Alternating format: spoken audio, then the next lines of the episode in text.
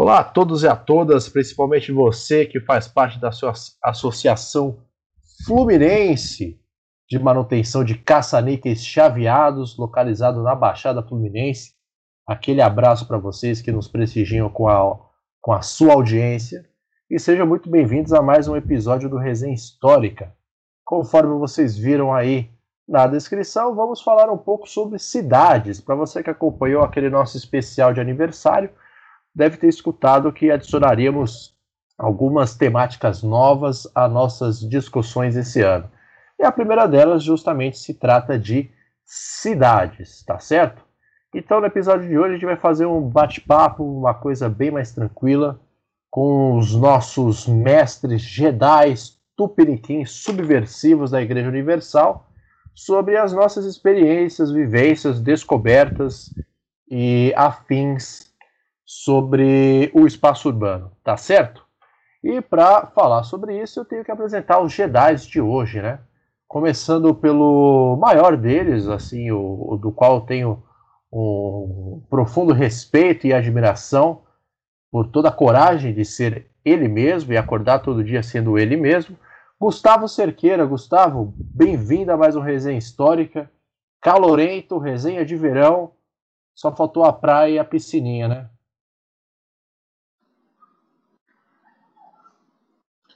Opa, yami yami, muito obrigado aí pela, pela, pelas palavras generosas, né, meu grande colega. Ele e o Gabriel, né, quem não conhece aí, é, a gente fazia aí o trio GGG, né, meu, meus grandes brothers, né, então mais um dia aí, é, nessa vida, né, de resenha, né, que não é uma vida fácil, a gente tem que ficar falando aqui até umas horas, né? Mas sempre um prazer estar aqui presente com grandes nomes maravilhosos. Muito obrigado. E agora ele, que pela primeira vez no ano de 2021 nos prestigia com a sua sabedoria e o seu corpo perfeitamente é, torneado, cuidado, agraciado por uma alimentação rica e uma puxação de ferro pesada. Jonathan Ferreira, seja muito bem-vindo a 2021. É muito bom falar com você aqui. Oi, gente. Uh, boa, boa noite, bom dia, ou boa tarde, né? Obrigado e feliz ano novo, né? E, e gostei dos elogios. Ah, quem não gosta de, de, de bons elogios, né? Uma carícia no ego. É, falando em carícias no ego, eu vou passar para ele, que também teve um bom começo de 2021. Está invicto até agora, sonhando com, com uma zona de classificação direta, Libertadores da América. Lucas Fontoura. Lucas, seja muito bem-vindo ao Resenha. Salve, salve, galera do Resenha. Vamos aí para mais um papo interessante sobre cidades. Um prazer inenarrável estar aqui com vocês neste ano de 2021 que começou maravilhoso. Bora aí. E falando em começar o ano maravilhosamente bem, vamos a ela, a pessoa que tem o dom de mudar o mindset daqueles que a cercam. Marina Celestino. Marina, seja muito bem-vinda. E aí, salve, salve, galera do Resenha. Hoje é dia de cidade, hoje é dia de São Paulo, né? E aí, cara, vamos contar aí as nossas experiências, vamos compartilhar um pouco do o ser integrado na cidade. E falando também em sonhar com zona de classificação e com dias melhores, onde Daniel Alves não seja mais o camisa 10 do São Paulo, Gabriel Ferreira Rossini. Gabriel, muito boa noite e um bom verão para você. Boa noite, quase não tá calor agora, né, na gravação.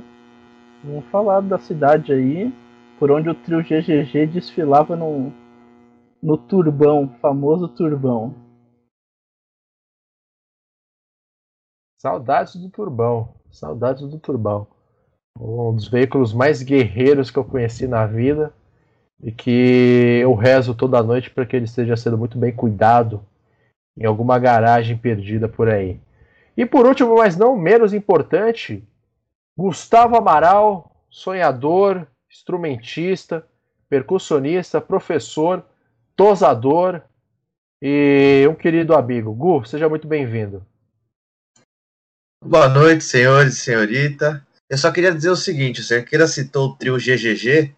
Galera que gosta do BBB, vocês não sabem o que vocês perderam. O trio GGG dá um pau no BBB, tá? Quem acompanhou as noites paulistanas em Perdizes e toda a região sabe que o trio GGG fez estrago por aí, galera. Quem viu, viu. Quem não viu, perdeu um, um grande espetáculo. É, desculpa, é que a gente se emociona, né? um depoimento desses. E queria dizer que o trio GGG fez história sem, sem desvio de caráter algum, hein? Fica a dica aí para para um pessoal aí que tá trancado dentro da casa sendo bem trouxa aí com uma galerinha, tá certo? É, Big Brother é entretenimento de qualidade. Falando em entretenimento de qualidade, vamos ao ponto, né? Hoje a gente vai falar sobre as vivências urbanas, é, o que a gente gostou, o que a gente não gosta, o que a gente sente falta, o que a gente não sente falta.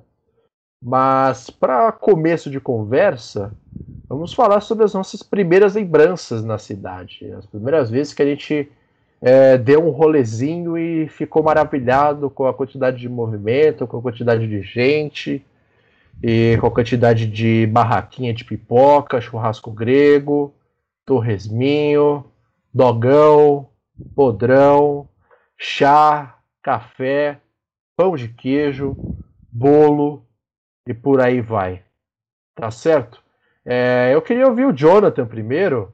Quais são as suas primeiras lembranças da sua vivência com a cidade? Né? Como foi esse descobrimento? O que, o que te chamou a atenção primeiro dentro do espaço urbano, da selva de pedra, conhecida como São Paulo?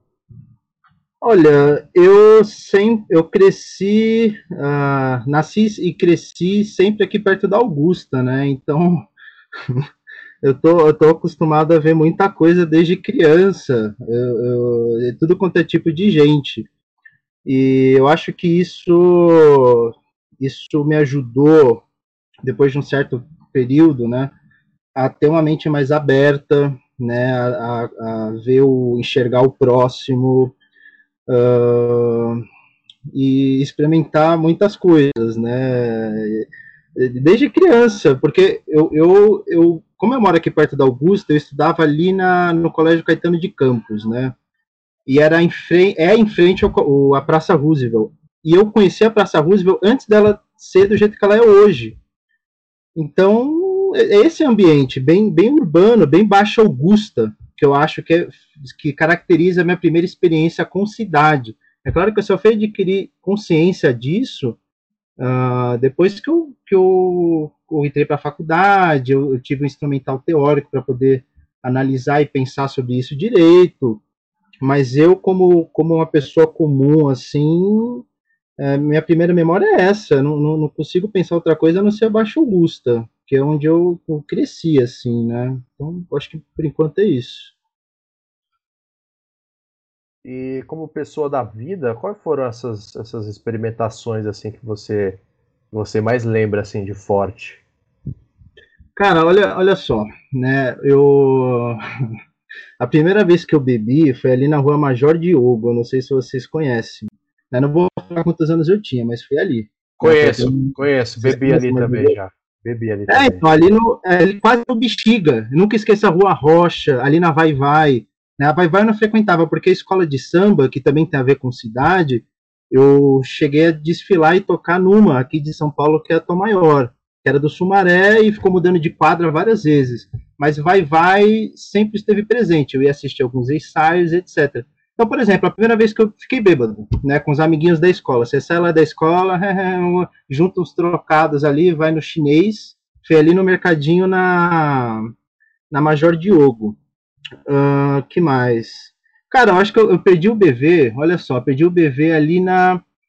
Uh, onde tem o Hospital Santa Helena na Liberdade. Tem uma rua de trás que antes, antigamente tinha, saiu até no Profissão Repórter né? Aí eles, eles tiraram um bailezinho de rua, de funk mesmo, que era, era como é que era o nome? Ali atrás daquela universidade, fica do lado do Hospital Santa Helena. Eu, eu, lembro que eu perdi o BV ali. Isso aí eu tinha, eu acho que 15 ou 16 anos, já tardio para os padrões atuais. né? Mas foi ali, com, com, com a prima de um amigo meu, né? Então foi nessas ruas de São Paulo, nunca esqueço, eu ficava andando uh, de noite, né? Tudo querendo se vestir igual o grupo, né? Você usava Nike Shorts. Tem fotos, tem fotos disso. Estão com esses meus amigos de infância, que alguns mantenho contato até hoje. Você usava Nike Shorts, bonezinho da Oakley, uh, camisa, camiseta da Vans, era, era, foi, foi bem, eu não sei, eu acho que foi uma, foi uma adolescência, infância talvez eu não sei se burguesa, né? Não, não, foi, foi, bem normal, foi bem normal da região, né? Da, da Bela Vista, aqui do Baixo Augusta, uh, as ruas de Higienópolis, né? Eu nunca não, não sou de Higienópolis, mas é pertinho, é só virar aqui, né? Não demora muito. E as ruas ali são muito bonitas, né? Até hoje eu corro na Praça Buenos Aires, você uh, entra numas ruazinhas ali onde tem casas. Então, se você está em São Paulo, você está acostumado com tanto prédio, tanto barulho, geralmente você entra numa esquina. Isso tem muito na Lapa também. A Lapa eu, eu comecei a andar mais recentemente. Lapa, ali perto da Vila Leopoldina. Então, você entra nesses lugares, tem casa. A Paquimbu tem um pouco disso também. Já tem casa, um pouco mais de silêncio. Então, não... então, por exemplo, em São Paulo, parece que são várias cidades dentro de uma cidade gigantesca. Né? Então muda, muda de bairro para bairro. Né? E a gente aqui, eu acredito que todo mundo já trabalhou um pouco com a história dos bairros de São Paulo, em algum momento ali na nossa graduação, que a gente se formou junto, a gente com certeza trabalhou com isso. A gente, eu não lembro mais, alguém vai lembrar. Né? Então é, isso, foi, foi, bem normalzinho, assim, né? Trabalho também foi aqui perto, morar aqui, estudar nessa região, fez tudo perto, trabalho, estudo, tudo aqui, tudo aqui por perto. Então, acho que é isso. Se, se você tem algum tipo de consideração e afeto por mim, pelos colegas, pelos ouvintes, por favor, eu, eu gostaria de ver uma dessas fotos dessa sua época de moleque piranha. Por gentileza, eu vou ficar aguardando no privado. É, e você também disse uma coisa que eu achei muito interessante. Foi essa questão do silêncio. Né? Você vivendo aí numa região mais central de São Paulo, ou como eu conheci quando era criança de cidade, essa questão do silêncio me toca bastante, porque para mim aqui isso não é uma coisa que me surpreenda muito. Né? Tem os momentos de barulho, normalmente aos finais de semana, mas durante a semana tem o silêncio normal de um, de um bairro residencial com casas, é um centro comercial, né, onde tem mercado, farmácia, banco, blá blá blá, passam as linhas de ônibus, etc. Mas de resto da região, muito tranquilo. Muito tranquilo. Essa, essa questão do silêncio eu acho muito interessante. Né? Tirando, acho que tirando esses bairros mais, mais, mais abastados, assim, dessa região mais rica de São Paulo, que não tem que cruzar nenhuma ponte para você chegar, o restante da cidade tem um pouco disso, entendeu? Você chega, dependendo do dia, você tem aquela animação, mas fora isso, normalmente durante o, os dias de labuta é aquele silêncio, né? Porque 5 da manhã o trabalhador já está pegando o busão. É, falando em madrugar para pegar o busão, eu queria ouvir o Lucas Fontoura agora. Lucas, com você. Cara, pensando assim na, na experiência com a cidade, né? Eu morei, acho que sei lá, até os três anos ali no Tabuão, no comecinho ali do Tabuão, no Inocop, que é um, é um tipo um Singapurão assim, né? Então tinha uma uma vivência muito diferente. Depois eu cresci aqui no meu bairro. Eu moro aqui no Jardim Monte meu Portal do Morumbi, próximo ali à Vila Sônia e tal. E o meu bairro é muito tranquilo, meu bairro é bem arborizado, é muito residencial, então assim, tipo, tem alguns comércios antigos, é, farmácia, padaria, enfim, é um bairro realmente muito tranquilo. A Marina, inclusive, a gente comentou né, no dia que a gente fez as gravações aí para algumas coisas do GTV e tudo mais, o quanto o bairro é sossegadinho. Né? Ele é um bairro meio vilinho, ele tem um aspecto meio de vila, assim. Então, a minha convivência aqui, tipo, com a minha relação com o bairro sempre foi muito boa. Eu particularmente gosto muito do meu bairro. Existem poucos lugares em São Paulo que eu consideraria morar fora daqui, né? principalmente levando em consideração o custo-benefício de vida. Mas a minha relação com a cidade sempre foi um tanto curiosa. Assim, tipo, eu passei a minha infância toda praticamente estudando em Santo Amaro. Então convivia muito ali na região de São Tamaro, na Avenida João Dias, e aí a proximidade com os amigos, então ali um pouquinho do, do Capão Redondo, do Campo Limpo e tudo mais. E, e aí no final da adolescência, alguns rolês mais culturais, algumas coisas diferentes. Eu sempre também visitei muito meu pai no trabalho, e por ser policial, ele trocava de, de delegacia com muita frequência. Então eu tenho uma época da minha infância que eu lembro de comer coxa creme ali no, na padaria do Bolonha, ali na Augusta, que era uma, uma tradição. Assim. Toda vez que eu ia visitar meu pai no trabalho, eu ia lá comer. É, sempre tive alguns restaurantes, alguns lugares que eu gostava de ir com meu pai, com a família. Né? Então, por exemplo, o Carlinhos da Picanha, que tem uma entrada que eu gosto muito lá, que é o Arais, que é lá no Paris, que é extremamente longe da minha casa. Às vezes eu ia aos finais de semana com meu pai. Sempre gostei de frequentar alguns lugares gastronômicos e vários lugares culturais. Então, assim, tipo, né, principalmente da adolescência para o ingresso na faculdade. Né, principalmente nos primeiros anos da faculdade. Era comum sair com os colegas ou sair com, com a esposa na época para ir na Pinacoteca, para ir ao MASP, é, para frequentar alguns dos museus que eu particularmente gosto muito, que eu vou com frequência. Né, e é uma das coisas que eu sinto muita falta nesse momento de pandemia que a gente está vivendo. E frequentar muitos cafés. Eu passei. Esse foi um hábito que eu adquiri, tipo, agora na velhice da, da vida adulta. Nos últimos anos eu gosto de conhecer cafés. Então fui ali, por exemplo, o Joe citou a Praça Buenos Aires. Ali eu gosto muito, tem amigos que moram ali no entorno. Tem um café lá que eu gosto de frequentar, tem um café numa travessa da Augusta. E aí, assim, os bares para encontrar os amigos ou próximos à faculdade ou próximos ali da, da região da Augusta. A Paulista, que por vezes eu estou sempre caminhando na Paulista para ir até o Sesc, ou para tomar um café, ir até a livraria Martins Fontes. E aí o Joe comentou, por exemplo, com relação até, acho que é o trabalho e tal. O trabalho, ironicamente, sempre me levou mais afastado, sempre me levou para Osasco. Né? Então, o meu primeiro estágio obrigatório eu fiz em Quitaúna, né? depois o meu estágio enquanto contratado enquanto estagiário foi ali no Parque dos Príncipes. Hoje trabalho como professor num colégio ali no centro de Osasco. Então, ironicamente, eu tenho uma relação grande com Osasco. Meu pai também morou lá há alguns anos e eu ia para lá com relativa frequência. Então, a relação com a cidade ela é muito permeada pelas nossas relações pessoais também, né?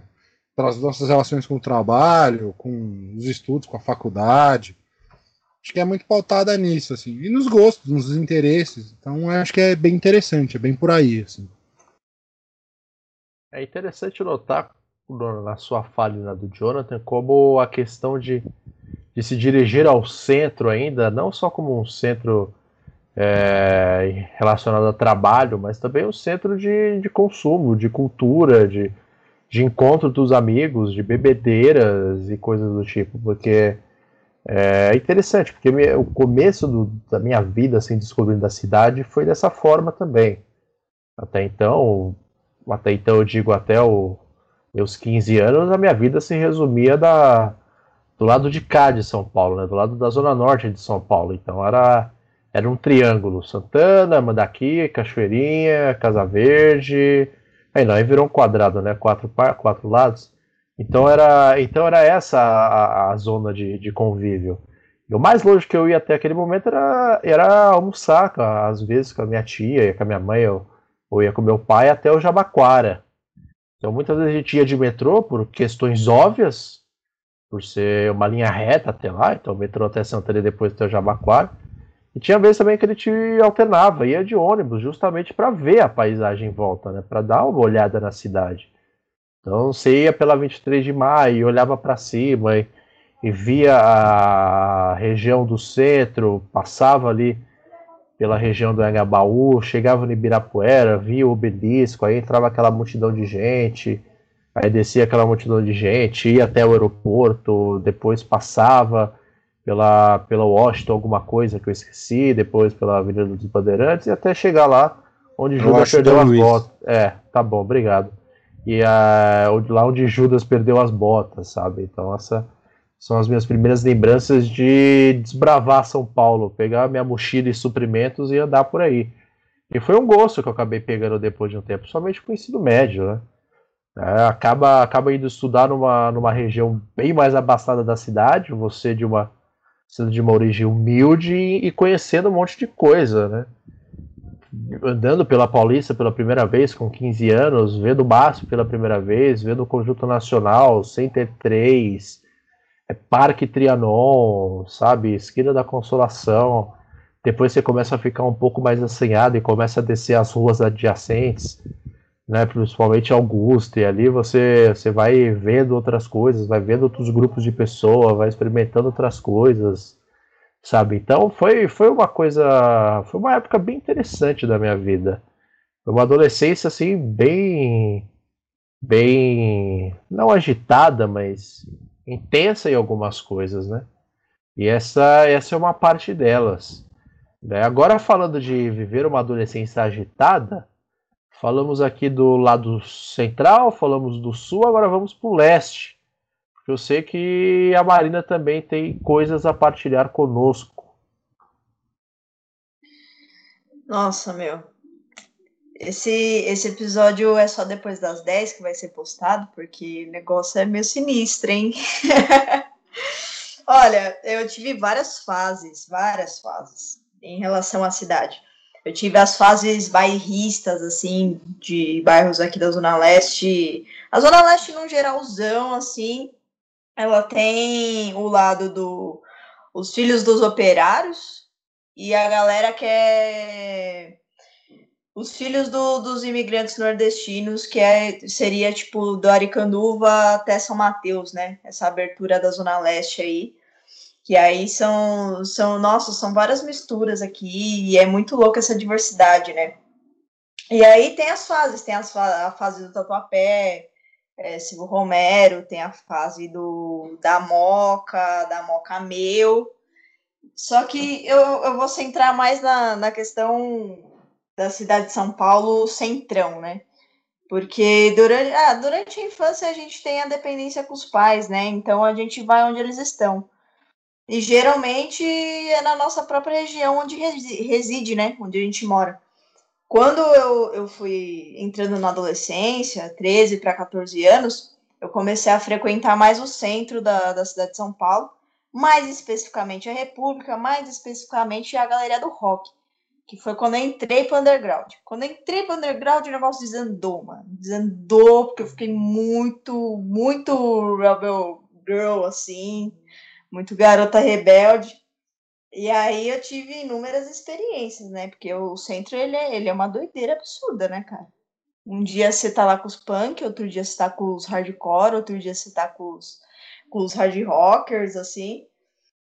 E neonazista. Aí você, é, então, neonazista. E aí eu comecei a me tornar, aí segura essa fita aí pesada, hein? Eu comecei a me tornar uma paulistana Sabe aquele meme do Supla que ele tá com a roupa toda de São Paulo, assim?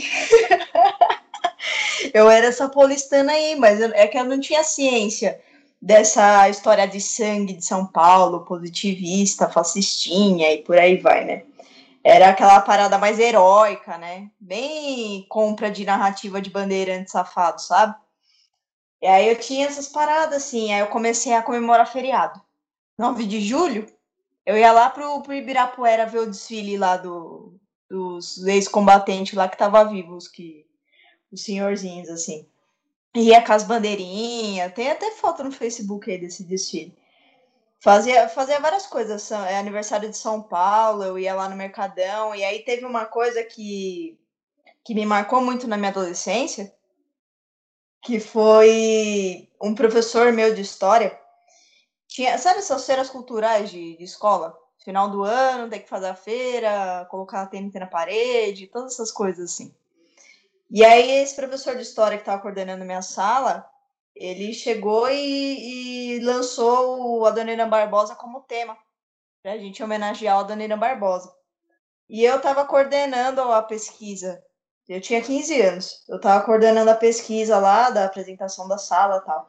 E aí eu comecei a ouvir as músicas do Adoniran e eu achei incrível, achei, nossa, mano, do caralho. E eu comecei a frequentar o Bexiga. Aí rolou essas paradas de, de um pertencimento à cidade, de entender essa diversidade da cidade de São Paulo, dessa, dessa questão do operário, dessa questão do pobre, tá ligado? É, entregador de marmita, que era o que o Adelino fazia, a desigualdade social, as críticas que ele colocava na letra dele. Foi a partir dessa perspectiva que eu comecei a, a dar rolê no centro para conseguir enxergar isso. Então, dar um rolê na Praça da Sé, na, na São Bento, e, ir para Engabaú e começar a fazer todo o itinerário a pé, né? E dentro, isso dentro do, do underground, isso dentro do, de ir no, no Ibirapuera, aqueles, é, aqueles rolezinhos no Ibirapuera lá de skate, que é uma perdição absurda, né? Mas são coisas que, que movem os jovens e movem a, a, a diversidade cultural, né?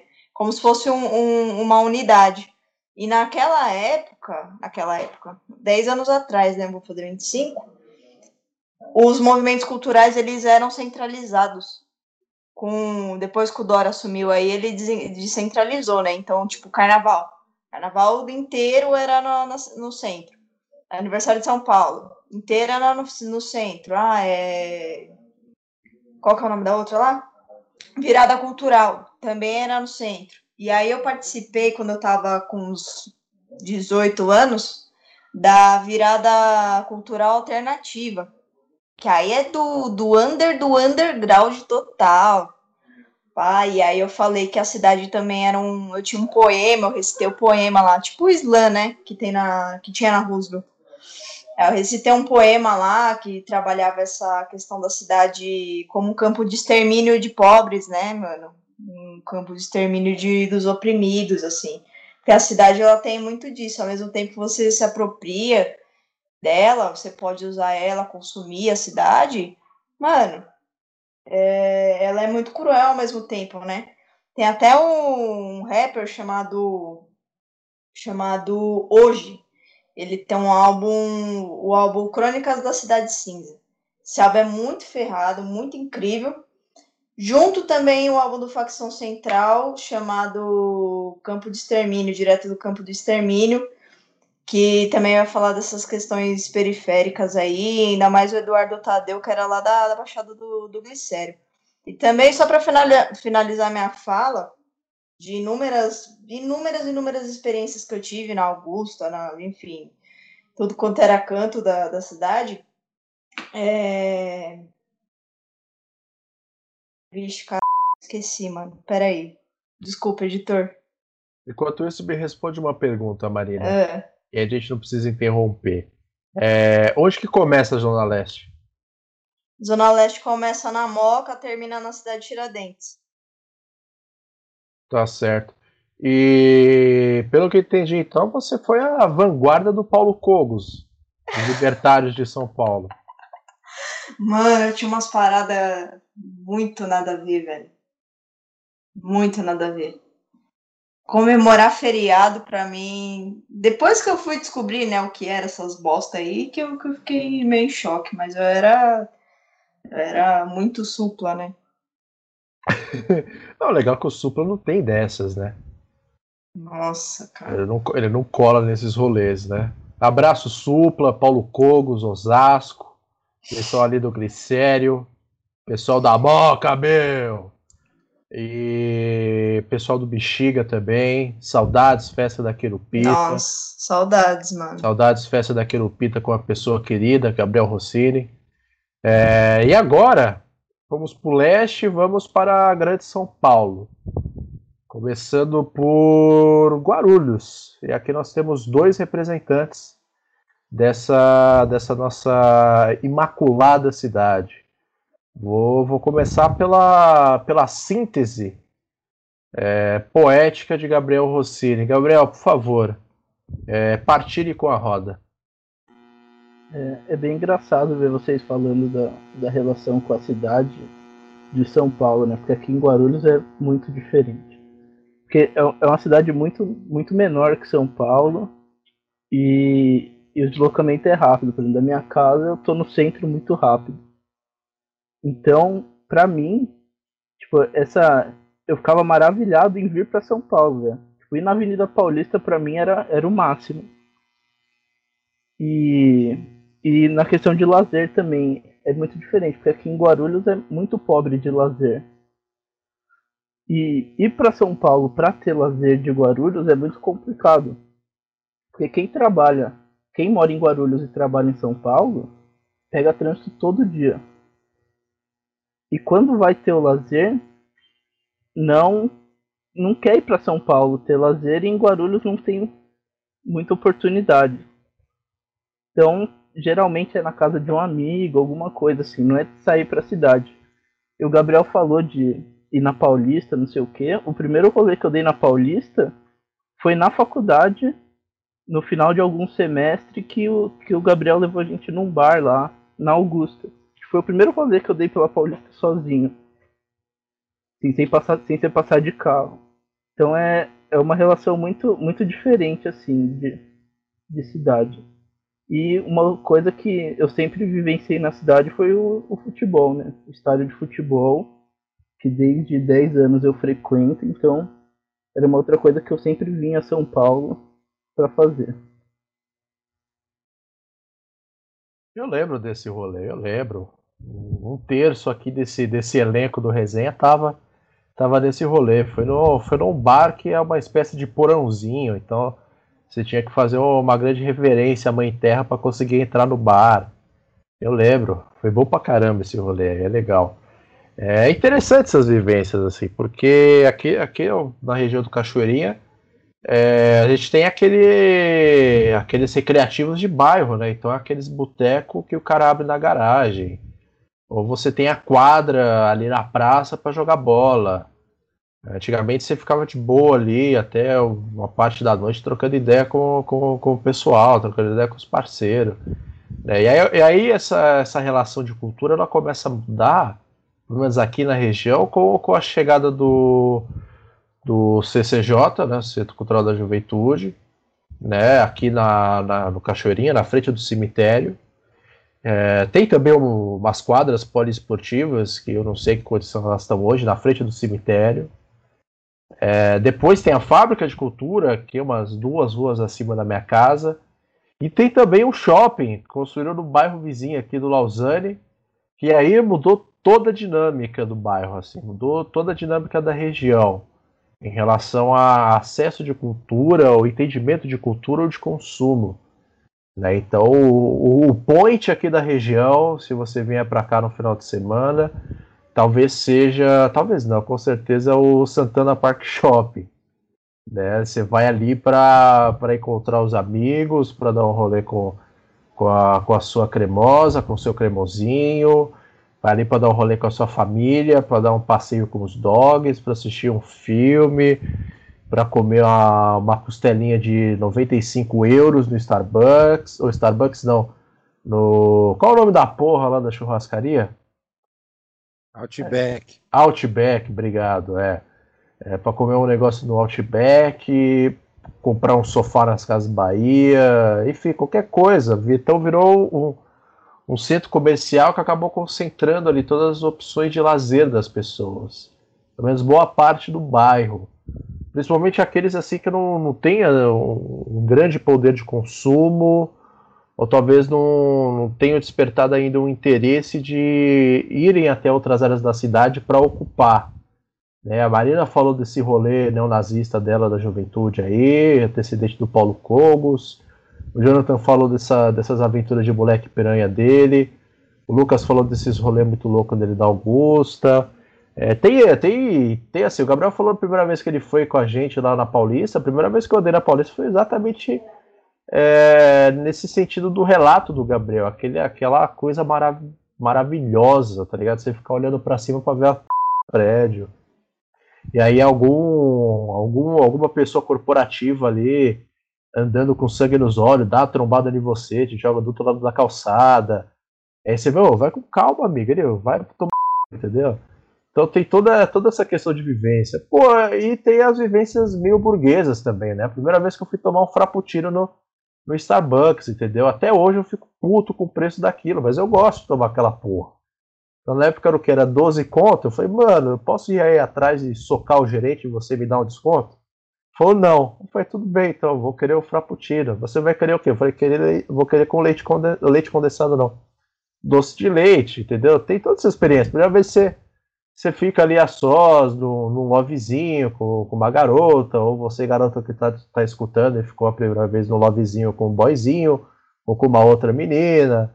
Então tem todas essa, essas questões que acabam servindo como ocupação do espaço, sabe? Aqui em São Paulo a gente tem muito essa questão, pelo menos desde que eu começo a compreender um pouco melhor as coisas, ou não, de reocupar o centro, né, de trazer vida novamente para o centro. E isso que a gente está falando aqui até agora tem girado em torno dessas vivências dentro do centro de São Paulo, dentro de uma região é, onde concentra um polo cultural maior de todos os estilos possíveis, entendeu? Se você quer uma coisa é, mais, mais underground, como a Marina falou, você vai encontrar a rodo ali na região do Lago do Paissandu, no Baixo Augusta da vida. Se você quer uma coisa mais tranquila, como o Lucas falou, comer uma coxa creme, tomar um cafezinho ali, ler um Pablo Neruda, você vai encontrar esses espaços por ali. Se você quer uma festa mais calorosa, uma comida de tipicamente paulistana, tipicamente de colônia, entendeu? Ficar de boa com seus amigos, você, como o Jonathan fazia, você vai encontrar isso na, nas festas da Querupita ou festa junina de bairro, sabe? De igreja ali, que são famosas.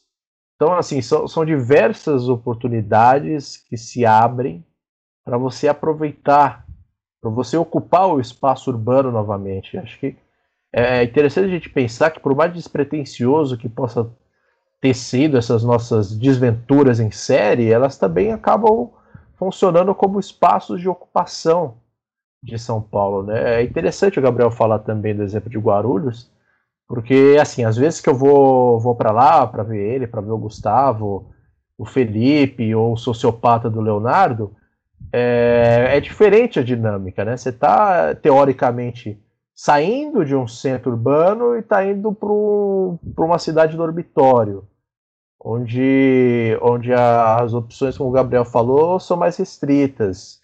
Entendeu? Então é, é interessante você ver uma relação urbana de uma outra cidade, onde as pessoas ainda se divertem de uma, de uma maneira mais, não simples, mas mais local, então, ah, vai, vai na casa de um, toma cerveja, faz um churrasco.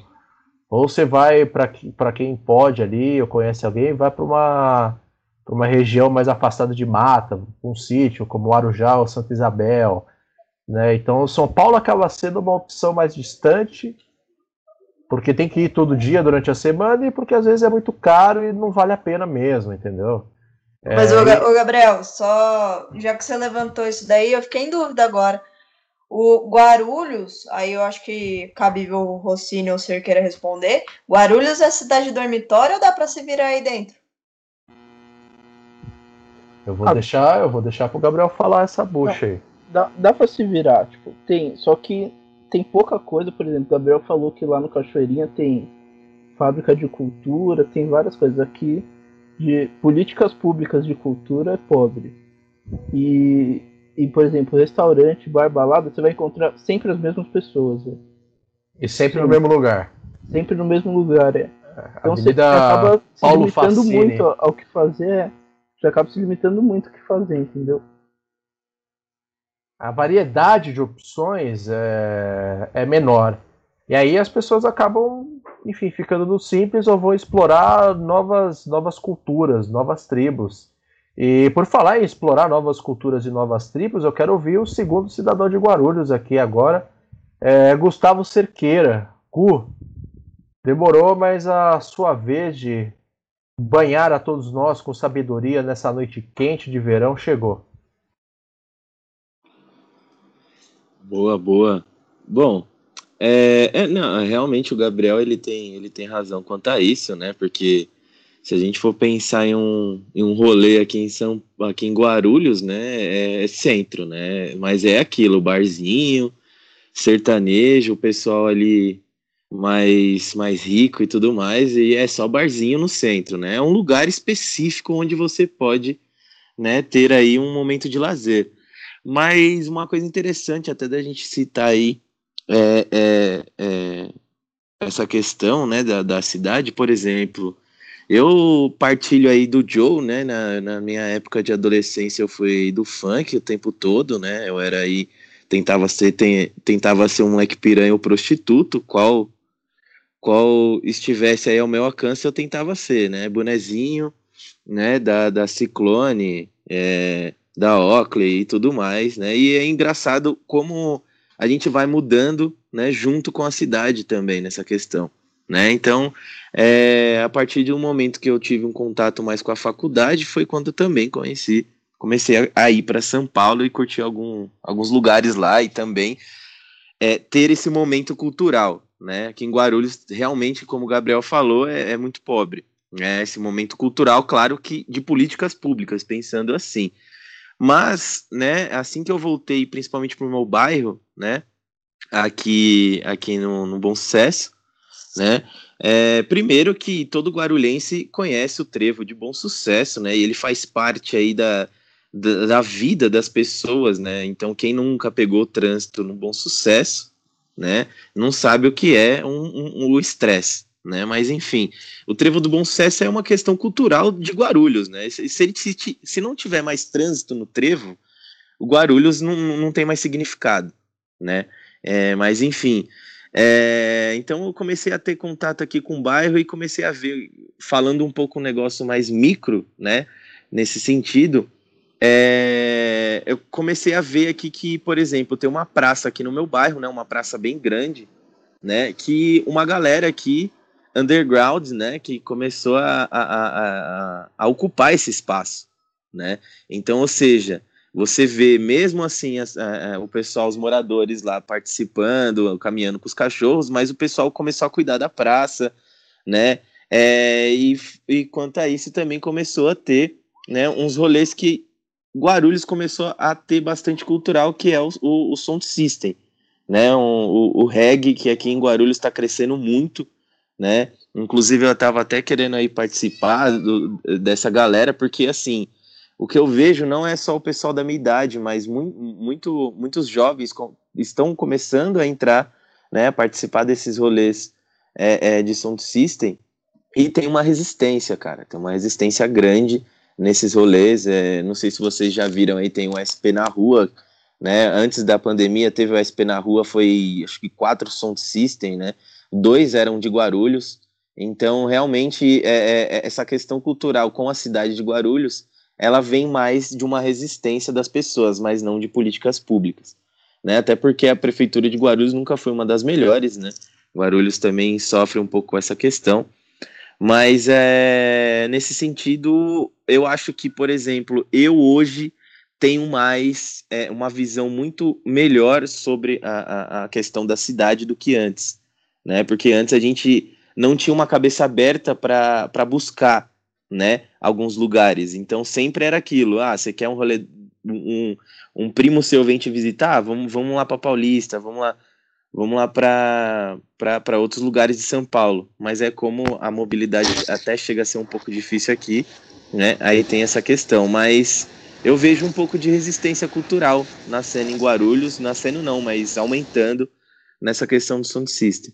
Então acho interessante sempre a gente ter é, é, é, essa visão da cidade, né? Mas eu amo Guarulhos, sou guarulhense, provavelmente vou morrer em Guarulhos, né? Porque eu não tenho outro lugar para ir. Mas é isso. Eu gosto muito de Guarulhos, sou apaixonado por Guarulhos. Tirando os avião que passa sem parar nessa m... né? Que eu não consigo assistir três minutos de alguma coisa na TV, né? É, fazer alguma coisa que tem um, um, avião gigantesco passando, né? Como agora que vocês estão vão acabar de ouvir, né? Então de dois em dois minutos, mas fora isso o guarulhense ele se acostuma, né? É, a, a janela tremendo, o avião passando, né? Mas é isso. Guarulhos é trevo e avião. Isso é Guarulhos. É, nunca, pala nunca duas palavras foram tão verdadeiras como essa. Eu tenho uma péssima experiência de acordar com som de avião em Guarulhos. Achei que estivesse morrendo pela da p... represa. É... Dando prosseguimento, vamos escutar agora. Ele ficou por último, mas não, não é de propósito, não é nenhuma relação com a portuguesa, e sim porque ele chegou atrasado mesmo. É Gustavo Amaral, E eu vi de você agora. Todos nós aqui do grupo sabemos que você também está numa região de divisa entre a capital e cidades do ABC. E queria saber como que é, como que é olhar São Paulo dessa área, desse ponto de vista, como foi sua relação com o espaço urbano desde, desde o pequeno Gustavo Amaral. Pois é, cara, igual o Rocinho Cerqueira aí, acho que eu sou. Somos os três forasteiros aqui, né? A galera que vive na margem ali na região metropolitana. E que tem muito contato com São Paulo porque não dá para desconectar essa cidade de São Paulo. Bom, para quem é de fora, eu sou da região do ABC, galera, e o ABC ele ficou muito conhecido ali durante os anos 80, né, por conta do movimento dos operários, metalúrgicos. Era uma região que tinha muitas fábricas aqui, sobretudo de automóveis, né? Foi inclusive naquelas greves do ABC que revelou o ex-presidente Lula para o Brasil inteiro. Então eu sou, eu sou nascido nessas cidades aí, mais especificamente de São Caetano. Mas convivi pouco, assim, morei pouco em São Caetano, né? Logo cedo, assim, já fui para São Paulo, na Zona Leste, tá? Eu não sei se é Zona Leste, falam que não é, falam que não é, mas eu morei, moro na Vila Prudente até hoje, né? Apesar que há controvérsias, né? Hoje eu estou em Santo André, e quem me conhece sabe o porquê. Mas a minha trajetória por São Paulo, assim, cara, ela passa muito pela cultura. É, sobretudo por conta do esporte e por conta da música, cara. Desde cedo. Acho que não sei nem qual veio primeiro na minha vida, assim quando pequeno, ainda assim, uns 8, uns 9, 10 anos, meu irmão ele participava de um, de um movimento de rap aqui da ABC, né? Não só da ABC, mas daquela região ali do Heliópolis, São João Clímaco. Essa geração que pegou ali os anos 90 do. Inspirados em Racionais, RZO, Facção Central, Ao Cubo, toda essa galera do, do Rap 90, e até um pouco antes, né, que pegou a Black Music aí, então acho que a galera que é mais velha vai lembrar de casas como Zimbabwe, Chic Show, esse tipo de. Essa, essa geração da Black Music aqui em São Paulo, né? E aí, desde cedo, eu acompanhava meus irmãos, meu irmão nos encontros de rap. E, e, cara, eu ficava fascinado com aquilo. Inclusive, eu acho que eu nunca contei isso para vocês e tal, mas eu me vestia que nem os caras, então, naquelas camisas largas, as, as calças largas, os bonés, as correntes. Era, a gente cara, vai guardar a foto no privado também, né?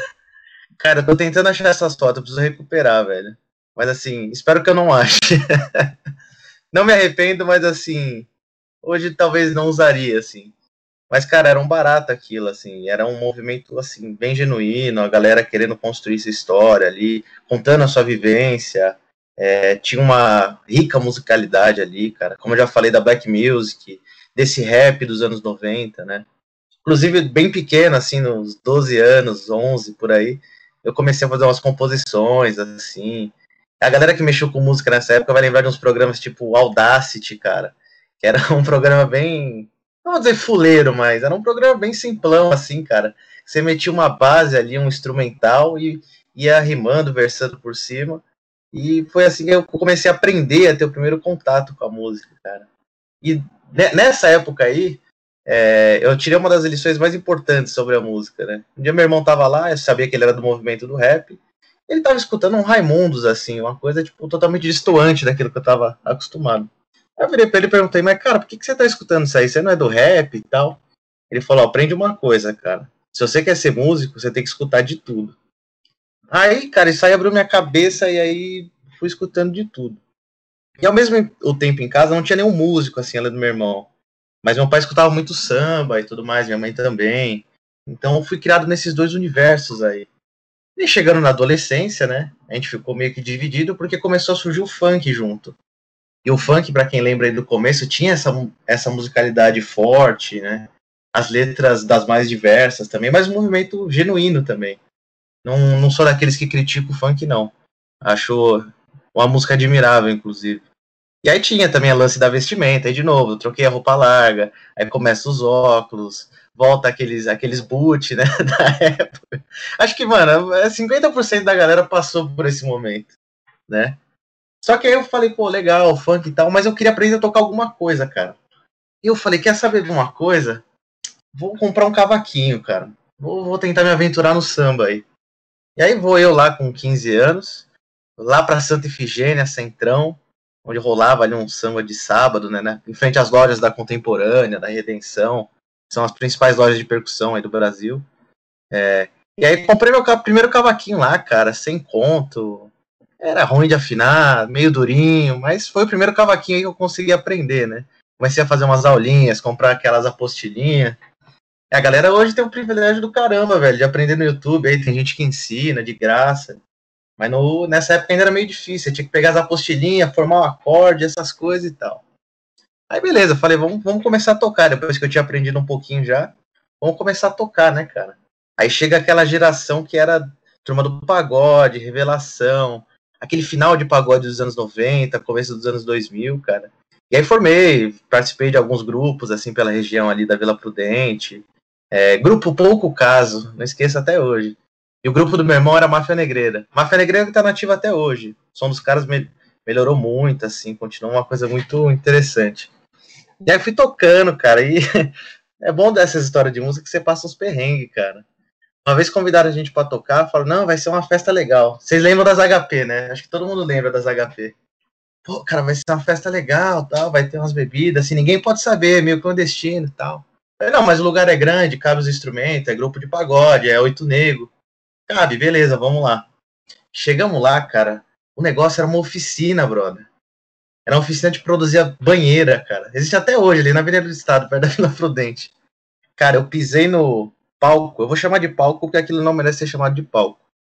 Eu pisei no palco, cara. A hora que o primeiro, cara, o primeiro surdão tocou, o primeiro rebolo tocou, a batucada começou, a cozinha pegando fogo ali.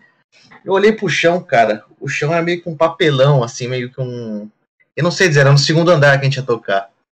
Era um papelão, cara. Eu olhei para baixo, dava pra ver a galera lá embaixo.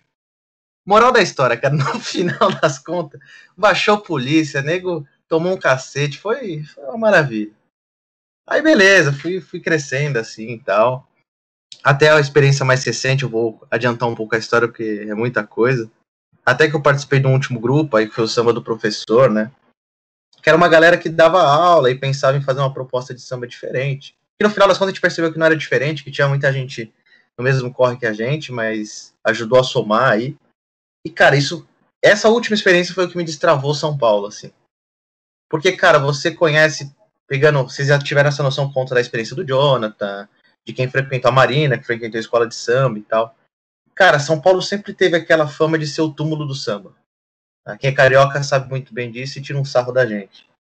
Mas, cara, é cada compositor que você acha em São Paulo. Eu, não tô brincando com vocês. Eu tocava assim, cada samba que, eu, que a gente tocava, parecia dois, três compositores. Você olhava pro cara assim, você não dava nada pro cara. Ah, eu trabalho ali, faço uns corre aqui e tal. A hora que o cara abria a boca, velho, uma composição mais linda que a outra. Então, assim, não sou um exímio músico, tá? Muito longe disso. Sei fazer alguns acordes aqui. E o meu barato era conhecer essas histórias, cara, conhecer esse pessoal, é, conheci Tonho Melodia, que é um compositor famosíssimo de São Paulo, muito importante. Conheci Dadinho, do, da velha guarda da camisa verde e branco. Então conheci uma galera e passamos vários perrengues, tá? As histórias de música têm vários perrengues. E no esporte, cara, só para resumir aqui, porque eu já tô falando demais, no esporte eu também comecei lá no ABC, né? Pegar a época do São Caetano, cara, o São Caetano dos anos 2000. Eu vi isso aí em primeira mão, cara aquele São Caetano que chegou a duas finais de Libertadores, é, duas finais de Brasileiro, uma final de Libertadores, e porra, aquilo me fascinava, né, cara? Como pode um time daquele porte chegar a tudo isso e tal? E minha família é torcedora da Portuguesa, então acompanha a Portuguesa também durante muito tempo. Vi a Barcelusa de 2011, foi inclusive o último, né? A última glória aí, e essa Copa Paulista de recentemente. Mas, cara, minha experiência em São Paulo ela é toda por conta da cultura. Eu agradeço muito a cultura porque ela me proporcionou esse conhecimento de São Paulo. Mas chega, não vou falar mais, porque eu já falei muito. Mas uma coisa que o Gustavo puxou e que eu estava pensando durante a fala dele, ele puxou dois temas, que é o samba e o futebol, né? E eu queria até perguntar isso para você. É, eu acho que é, é, até válido cada um comentar uma possível relação, porque ó, daqui onde eu moro, na minha casa é a mesma distância para a quadra do Acadêmicos do Totopé e do, do Nenê de Vila Matilde. Porém, eu frequento a Vai Vai. Vou entender, né, esse, isso, né? Só que são dois pontos, lá na Vila Matilde no Tatuapé, da escola de samba, que cria um senso de comunidade e participação do bairro em prol do bairro, né? Muitas vezes se fala do, da questão da consciência, pô, cuidar da praça, jogar lixo no lixo, né? Vamos cuidar do bairro. Mas quando entra esse senso de comunidade, esse centro, esse polo comunitário, as pessoas têm um, uma sensação de pertencimento, né? E isso não é diferente dos clubes de várzea, por exemplo, né? Aqui eu posso até citar clube grande que é o Corinthians, né? O Corinthians teve ali na o, o Tatuapé se formou na beira do, do Rio Tietê, nas margens do Rio Tietê, que hoje é, o, é o, a sede do Corinthians. Né? Tem o Juventus também, que a Moca vive pelo Juventus, né?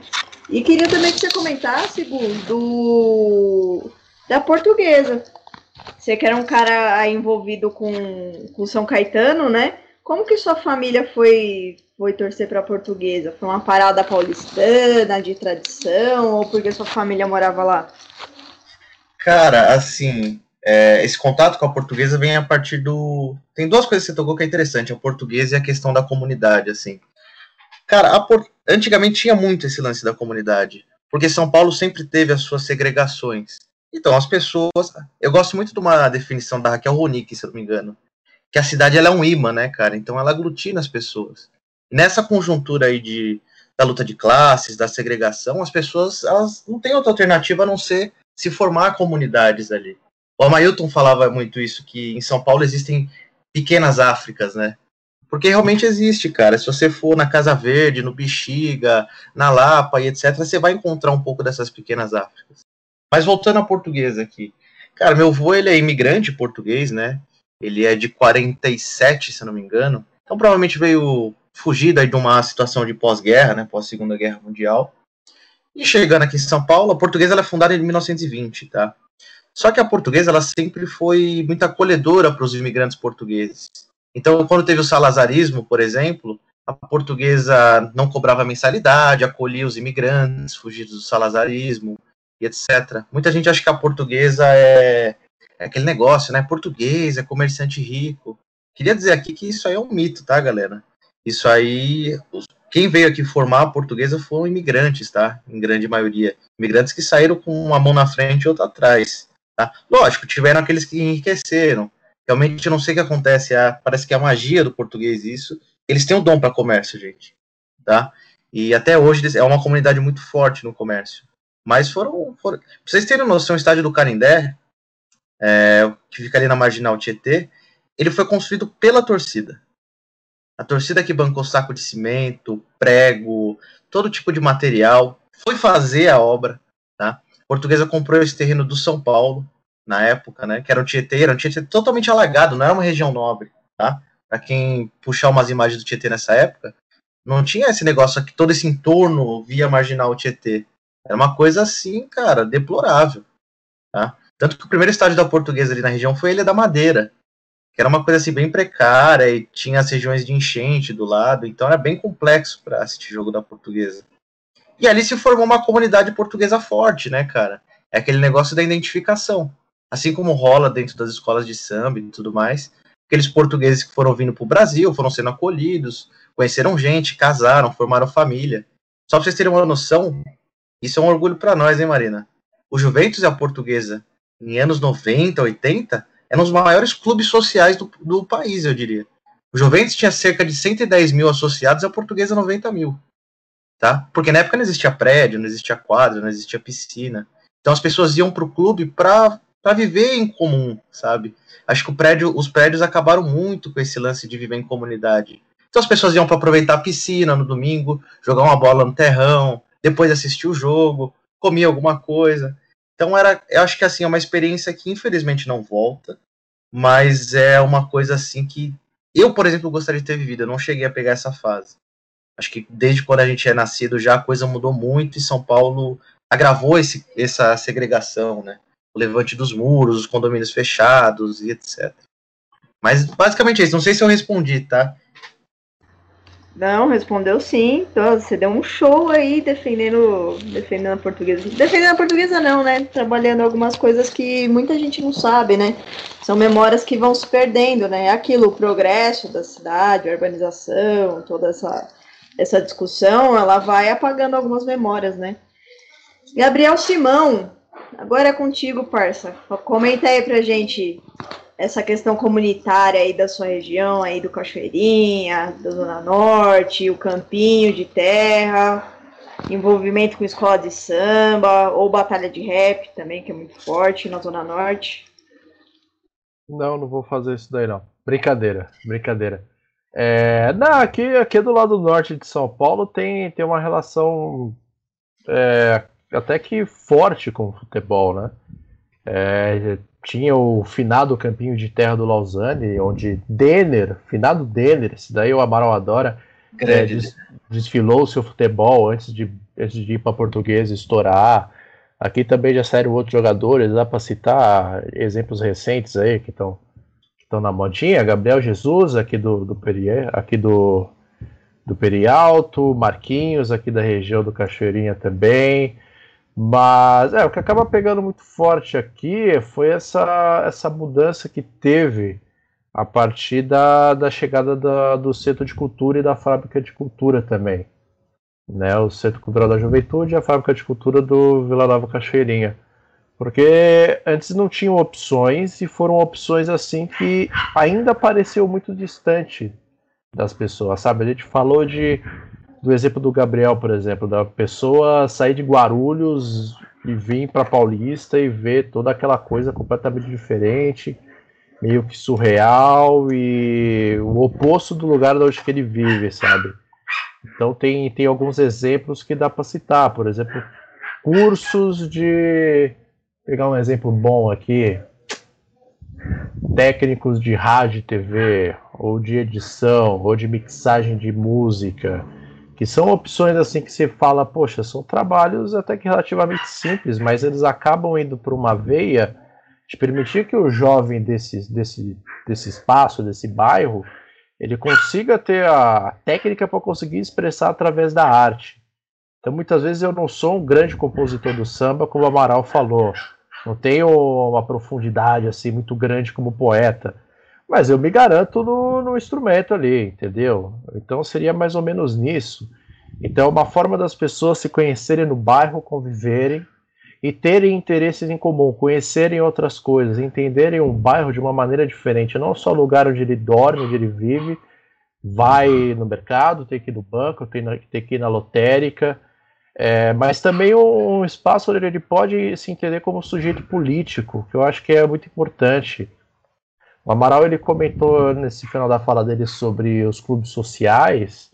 Isso tem uma mudança muito grande em São Paulo. A gente não vê mais clubes sociais. As escolas de samba eu não frequento, eu não sei como que é, como que é essa dinâmica, mas eu sei que no, no passado ali, no final do século XX, São Paulo antes do Carnaval virar esse grande negócio turístico que é hoje, tinha ainda essa questão de, de ambiente social. Talvez hoje ainda permaneça, mas enfim, se eu tiver errado, alguém aí depois me corrija, coloca no comentário.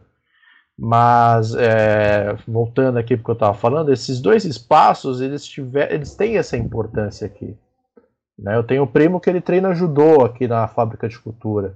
Né? Nesse período de pandemia ele, ele parou de treinar, está fazendo aula online, mas é um negócio assim que ele descobriu dentro dessa convivência, dentro dessa oportunidade que foi aberta dentro do bairro, né? investimento cultural que ele acabou descobrindo algo que ele é verdadeiramente apaixonado. Ele adora judô, é um negócio que ele gosta de competir, gosta de treinar, gosta de participar, se dedica. Assim, é um garoto que vai fazer 11 anos agora esse ano. Né? E para mim, eu, na, enfim, o começo da minha real adolescência foi quando esses, esses dois espaços abriram. Né? Então tinha, tinha muita coisa de ir em show, de visitar tal coisa, de acompanhar tal oficina uma oficina de grafite que eu fui há uns 10 anos atrás, que eu nem lembro mais quem foi o, o pessoal que esteve presente. Enfim, aqui, aqui tem, tem essa relação, né, nessa nesse, nesse pedaço da Zona Norte, tem essa, essa modificação de relação. Eu sei que em outros espaços aqui da Norte, mais distantes, por exemplo, o Tremembé, o Tucuruvi, é, ou para o mais profundo aqui, como a região do Períperi Alto, abriram espaços culturais. Eu sei que tem uma fábrica de cultura nesses espaços, e que isso também está começando a modificar essa relação, tá? Começando a aproximar as pessoas do convívio com o bairro e de novas experiências, coisas como, por exemplo, é, para você ter a vivência de ter que atravessar a cidade para ir num polo cultural, agora acho que está tendo um pouco dessa dessa não diversificação, mas um aumento do número de opções. Ainda, claro, acho que ainda existe uma, uma distância considerável dos grandes centros culturais de São Paulo. Né? Acho que o Augusto ainda está ganhando disparado de algumas outras regiões de São Paulo. Mas você tem já uma, uma oferta de oportunidades das quais você pode se integrar com o bairro, pode se integrar com a, integrar com a cidade e ter um entendimento maior do espaço que você está vivendo de quem é você naquele espaço. Né? Então, muitas discussões sobre racismo, por exemplo, sobre gênero, elas estão começando a ser discutidas, ou já estão sendo discutidas, melhor dizendo, é dentro dos bairros há algum tempo já. E muito se deve, às vezes, a esses espaços, né, onde você não tinha oportunidade de estar tá discutindo isso, ou não tinha oportunidade de despertar para discutir sobre essa e outras questões, é, mas que hoje você tem. E aí eu acabo concordando um pouco com o Amaral que essa verticalização da cidade ou a precarização do espaço de moradia, se você passar por outro lado das pontes, é, ela acaba interferindo nessa questão da vivência do espaço urbano. Então acho que aí entra uma outra questão que eu queria discutir com vocês agora, já para a gente dar uma encerrada no episódio. E, claro, a gente vai voltar a discutir outras questões relacionadas à cidade mais para frente, mas é essa questão da necessidade de se ocupar um espaço urbano fisicamente, seja através de uma manifestação, seja através do grafite, seja através do, do sound system, que nem o Gustavo falou, seja através da roda de samba, seja através da ida ao estádio de futebol, mas mesmo assim é uma necessidade política de se ocupar a cidade, de se ocupar o espaço urbano. Aí para encerrar eu queria ouvir um pouco de cada um aqui, só para a gente deixar, quem sabe, um gostinho de quero mais. E hoje eu vou começar. Hoje não, essa pergunta eu vou começar D com o Gustavo Amaral. O Amaral foi o último a falar, eu vou inverter a ordem agora. Cara, essa questão do, da ocupação dos espaços urbanos, ela parece uma discussão que vai e volta, né, cara? Mas assim, ela nunca deixou de existir. As pessoas sempre ocuparam os espaços urbanos as tensões, é, a luta pelos espaços urbanos sempre existiram e sempre vão existir, tá? Porque, querendo ou não, aquilo que São Paulo é um imã, por exemplo, ela vai aglutinar pessoas, cara. São Paulo é uma grande metrópole, tá? E a cidade em si só tem, cara, divisões sociais. Então a gente sempre vai ter esse conflito, sempre vai ter essa intervenção urbana, tá? Sempre vai, vai haver essa luta. É... A cidade, o capital tomou as cidades, né? As cidades são anteriores ao capital, mas o capital conseguiu tomar as cidades. Ele incorpora isso é, desde que nasce. Então, cara, eu acho que assim, para conhecer essas ocupações, cara, é, é, vivência, assim, é você explorar São Paulo mesmo. Não precisa, tô falando que você tem que ir na roda de samba ou, cara, escolha o, algo da sua preferência, tá? Quando você faz uma roda de samba, por exemplo, é, como a gente já fez em bairros nobres, é de, de, certa forma é uma ocupação, entendeu? Existe uma, uma série de formas artísticas que ocupam esses espaços tá? e que levam mensagens para lá. Elas não se sentem pertencidas a esse espaço, mas elas acham importante dar sua mensagem e tudo mais, tá? Então acho que é uma coisa que assim não desaparece, nunca desapareceu e nunca vai é, desaparecer, a não ser que o capitalismo acabe, tá? Essas tensões, esses conflitos e essas ocupações dos espaços urbanos elas vão ser uma tensão constante tá? até o fim do capitalismo. E elas existem, só basta conhecê-las. Tá? cheio de movimento por aí esperando pessoas para contribuir, para chegar, para somar. Ou simplesmente, se você quiser só conhecer, não quiser ser um membro ativo, tá? Mas o fato de você ter a sua comunidade ali, você participar da sua comunidade, isso já é uma forma de intervenção urbana, cara. Não precisa ser escola de samba, não precisa ser algo grandioso. A gente pensa em coisas muito grandes, né? Pequenos movimentos já são formas de intervenção. Eu penso mais ou menos por aí, não sei se fui claro. Não, foi ótimo, foi ótimo, foi ótimo. É, enfim, jogou uma luz assim necessária para futuras discussões sobre cidade, né?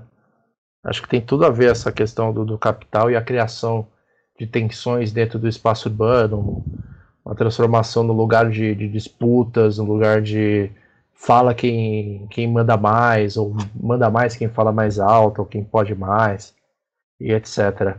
É, agora eu vou, eu vou passar para o Lucas, Lucas Fontoura. Cara, essa, essa questão de ocupar a cidade, eu, acho ela extremamente importante. É, inclusive, uma das minhas indicações no finalzinho vai ser, vai ser nesse sentido. Eu acho que ocupar a cidade é, é uma maneira que a gente tem de, de ser resistência, né? Isso desde sempre, né? As indicações que eu vou dar também vão nesse sentido. A gente vai pegar alguns exemplos aí históricos, enfim. Né? Uma das coisas que eu gostaria, inclusive, de a gente discutir numa próxima conversa quando a gente for falar sobre cidade. Mas eu acho que é muito importante. Né? A gente falou muito hoje aqui sobre ocupar esses espaços de uma maneira a, levar pelos nossos interesses pessoais, pelas nossas relações. Mas a gente também tem uma série de outras é, opções, né? Uma série de outras manifestações para ocupar esses espaços, sejam elas políticas, sejam elas sociais. Né? A gente tem que levar em consideração muitos movimentos, como o movimento do, do MTST, por exemplo, eu acho que a ocupação dos espaços físicos ela se faz cada vez mais necessária, né? O Amaral citou aí um pouco da, da nossa questão aí com o capital. O capital se apropria de absolutamente tudo e é importante que a gente não deixe que ele se aproprie de tudo, né? A gente vê aí a privatização, por vezes, de patrimônios tombados, né? De a tentativa, inclusive, aí em alguma medida da privatização de alguns museus, de algumas instituições culturais. Eu acho que é, é fundamental que a gente se posicione nesse sentido e acho que a gente tem muito assunto ainda para falar sobre cidades numa próxima conversa.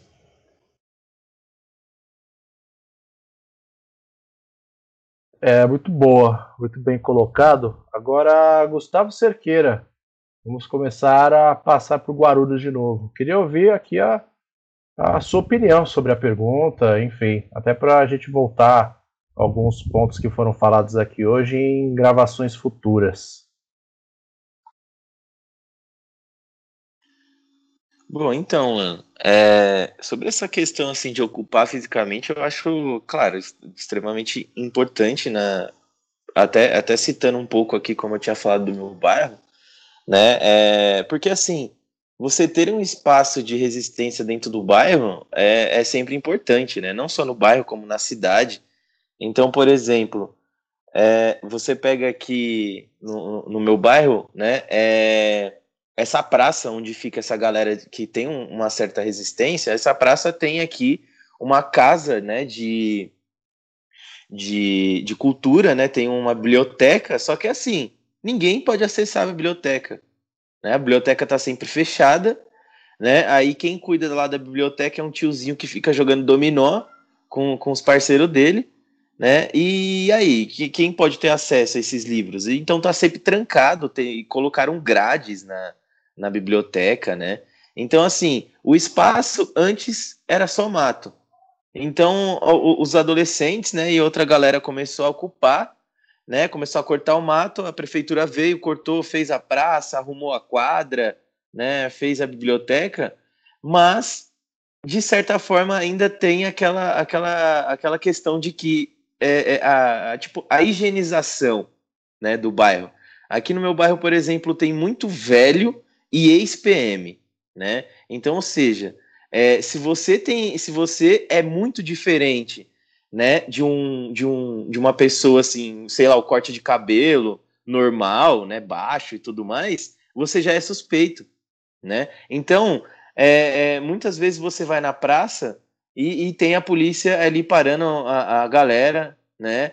É, batendo na cara da galera. Então, assim, o, a ocupação do espaço ela, é, ela é importante para todos no, ba no bairro ou na cidade saberem que eles podem estar ali, mesmo sem, sendo assim um tipo de resistência, ou sendo diferente, ou pensando diferente. Então, é, a, a, galera que, que, que, cola né, nesses lugares, até mesmo como, como eu citei o Sound System, eles têm um tipo de resistência na música, né? Então aqui em Guarulhos é, era difícil você ver, por exemplo, como eu falei, os únicos rolês que você tinha era sertanejo e aquela galera esbranquecida, né, fortemente aparecendo, né, nos rolês. Então a gente vê aqui agora, por exemplo, alguns bairros, eu digo assim, de quebrada, né, aparecendo um som de system, aparecendo uma galera negra, né, aparecendo uma galera com, com, com os papos diferentes de resistência, aparecendo uma galera fazendo grafite, né? Então aqui é, tem um grafite aqui na pista de skate do, é, do, do nosso ilustre presidente, né? É, tem aqui ele comendo um cocô, né? Tem um grafite aqui de resistência contra isso, né? Mas assim, eu vejo que é, é, é a ocupação da quebrada na cidade, ela está crescendo, mesmo que ela seja ainda né, muito abafada, né? Pela, pelo, pelo Estado, ela anda crescendo e eu acho de extrema importância a gente estar tá sempre participando disso. Excelente. Agora vamos até a região central de São Paulo. Jonathan. Bom, da minha parte, que eu estava escutando vocês, vocês falarem, uh, eu, eu, acho que uma resposta para essa pergunta eu não tenho, né? Agora, o que, que eu posso falar que está passando pela minha cabeça? O jeito que vocês estavam falando aqui da região central, porque hoje a gente acabou puxando, né, para o centro, mas a relação com as cidades dormitórias ou satélites, etc., eu não sei. Mas vocês falam com distanciamento do centro, né? E é estranho vocês falarem dessa forma, porque eu conheci vocês aqui no centro, porque a gente estudou em Perdizes.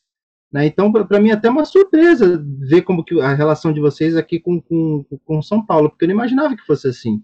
Né, eu achei bem interessante. Talvez menos a Marina e o, e o, e o, Gustavo, né? Mesmo porque o Gustavo deu muito rolê comigo aqui pela região central, né? Ao longo da graduação. Mas, ah, assim, eu achei interessante vocês estavam falando sobre acesso à educação, esporte e lazer, né?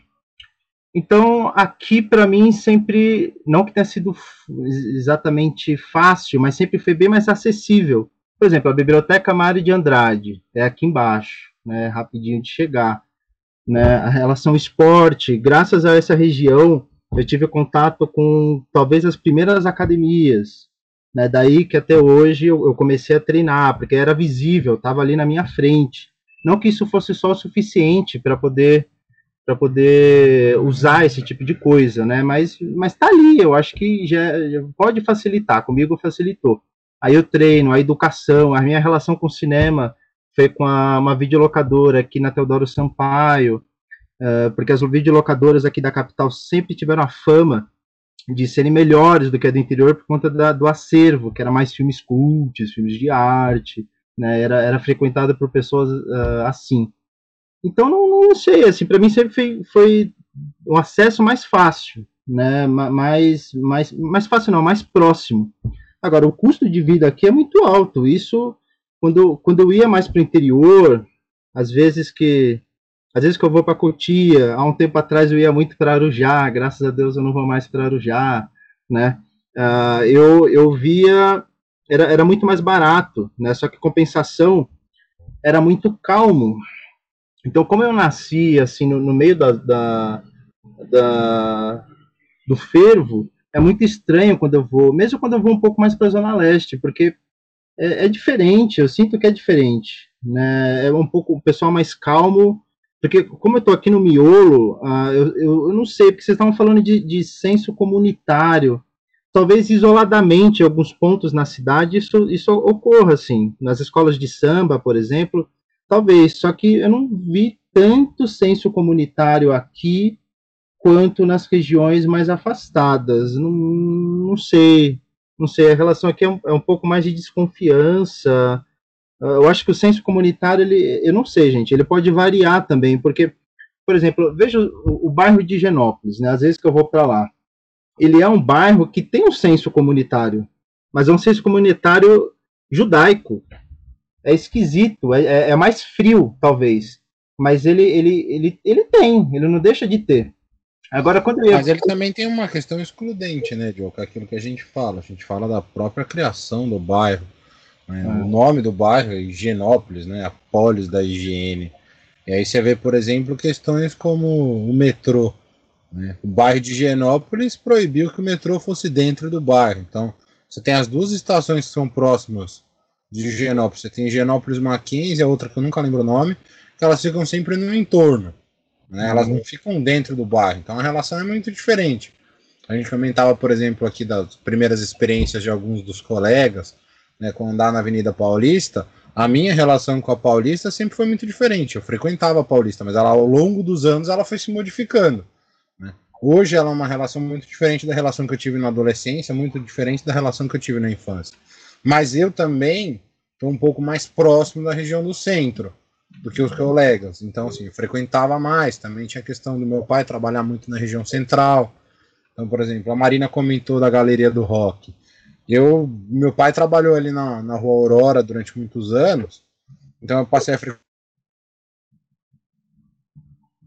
comprar tipo, minhas camisetas de banda por lá. Então tem muito isso, essa relação, essa nossa relação, ela também é pautada no, nas regiões. Tá, tá. E, mas enfim, né, o que eu o que eu estava pensando é isso. Uh, uh, do, do, do, como é diferente a relação com a cidade, porque do jeito que vocês falaram, eu até achei estranho.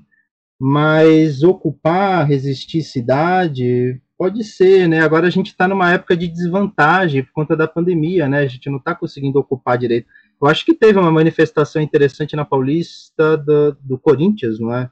No meio do ano, um pouco depois do meio mas no momento atual, essa parte da, da, da ocupação da cidade como resistência, ela está muito difícil. Né? Mas uh, o custo de vida aqui elevado também dificulta, logística, transporte, vir para cá hum, é, é, muito, muito difícil. Né? Então é o, é o que eu vejo da cidade. Agora na bibliografia eu, eu tento falar de, de, uma, de uma outra forma né, da minha relação com a cidade. Essa pergunta mais geral é isso que eu tenho em mente, o pessoal. O Lucas ele falou um, um negócio ali que a relação dele muda, né? E muda porque a cidade ela é viva, né? Ela não é só um monte de prédio e asfalto. Ela, ela acumula saberes, né? Em todo lugar que você vai na cidade tem saberes. Então, para mim, a importância de, de ocupar a cidade enquanto espaço é continuar produzindo saberes. Porque se você constrói só prédio, só prédio, só prédio, você mata o, a sociabilidade de uma cidade, né? E tudo na cidade tem um, uma função social. O boteco, o, o ônibus, a, o puteiro, tudo vai ter um. Eu vou deixar um livro muito bom sobre essa questão da cidade na, na indicação. Tudo tem uma questão muito importante para a cidade, né? Pô, boteco você vai conversar com gente que você nunca viu na vida e talvez nunca mais vai ver. Mas você trocou ali um, um saber com o cara e. E para muita gente pode parecer que é, é pouco, mas não, velho. Você passou a sua vivência pro cara e o cara passou a, a vivência dele para você. então, o, o Joe pediu pra falar mais do puteiro. Tem, tem uma questão do, do puteiro que os caras eu, eu acho que é nesse livro que ele fala sobre isso, o autor. Que, que os caras iam pra saber como era a vida na cidade, velho. Por exemplo, os caras saíam da fábrica e, ia pro puteiro, os caras da fábrica iam falar com as putas pra ver o que os caras estavam falando sobre trabalho, sobre essas coisas assim. Então, tipo, também tem um, uma importância social o, o negócio. Posso fazer só um breve, uma nota de rodapé aqui? Tava todo mundo falando em primeira pessoa. Entrou no assunto puteiro, o Rossini, é, porque o autor, o livro. Mas só é. uma nota de rodapé aqui, tá? É ele que escreveu. Rossini nunca errou. Rossini jamais. Ele é meticuloso né, na hora que vai falar as coisas. É, Marina, chegamos a você. Bem, galera, ao meu ver, né, dessa pergunta sobre ocupar a cidade politicamente, né, Poxa, a política do governo do estado e a prefeitura de São Paulo é uma política que impõe como as pessoas vivem na cidade. Isso na minha perspectiva, né? O fluxo de pessoas, os centros comerciais, os monumentos, isso tudo é uma produção, tá ligado? Um controle de, como as pessoas vão se locomover. Onde vai ter metrô, onde não vai ter, onde o ônibus vai chegar, onde o ônibus não vai chegar. Se você vai pegar a bicicleta, se não vai, e por aí você tem que se virar, entendeu? E essa parada dos monumentos, os monumentos eles são escolhidos, quem vai ser homenageado e onde vai ficar o monumento, né? Então você vê que existe uma produção de memória, de significado, que você, você como, como cidadão, não porque cidadania não é para todo mundo, né? Você como indivíduo que reside na cidade, você, é, a história que você tem que lembrar da cidade, mas não necessariamente que você pertence a isso né?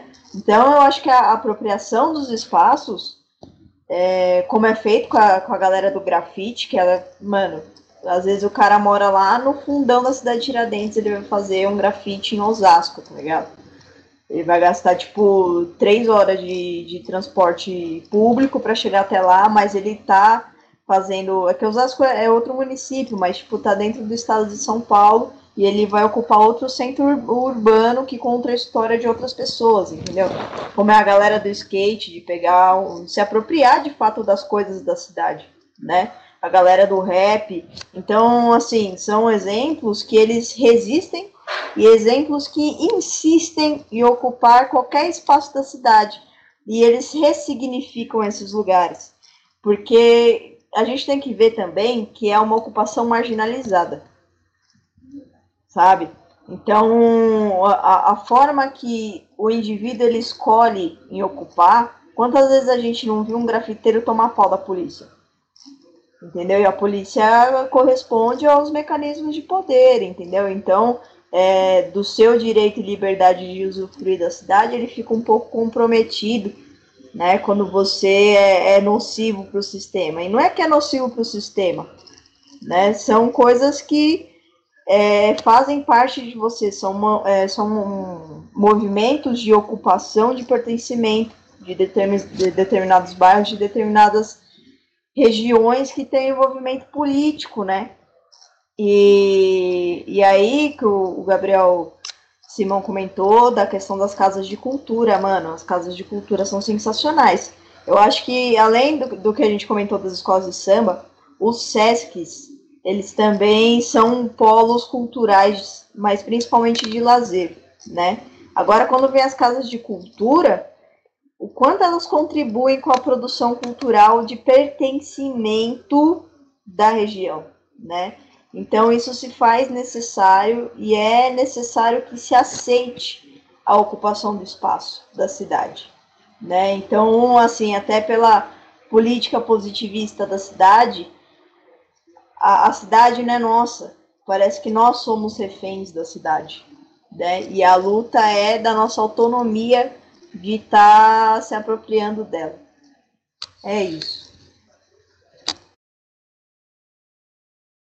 Tá certo.